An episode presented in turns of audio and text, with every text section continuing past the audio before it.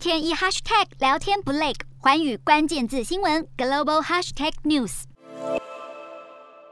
萨尔顿海是美国加州墨西哥边境以北约六十公里处的一座内陆湖泊，当地在五零六零年代曾经是繁荣的度假胜地。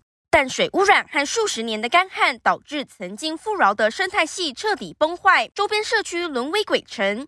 但这一片死水之下，却蕴藏着丰富的锂矿。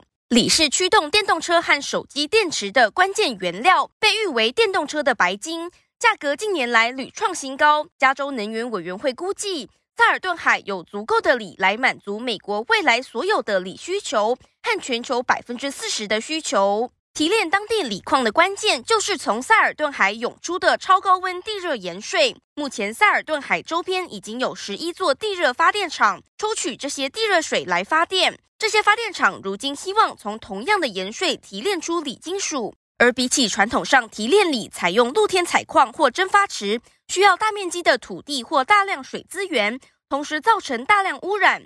从盐水提炼锂金属对环境几乎没有影响。目前已经有三家公司正在发展提炼技术，有望同时提供干净的地热能源和锂电池原料。美国通用汽车也已经承诺从当地采购锂金属。这个新产业也渴望重振当地社区，当地民众希望锂产业能够带来更多就业机会，同时让更多人重视当地严重的环境问题。能否大规模从盐水提炼锂金属，目前还在测试当中。一旦成功，死气沉沉的萨尔顿海就有望摇身一变，成为全球白金重镇。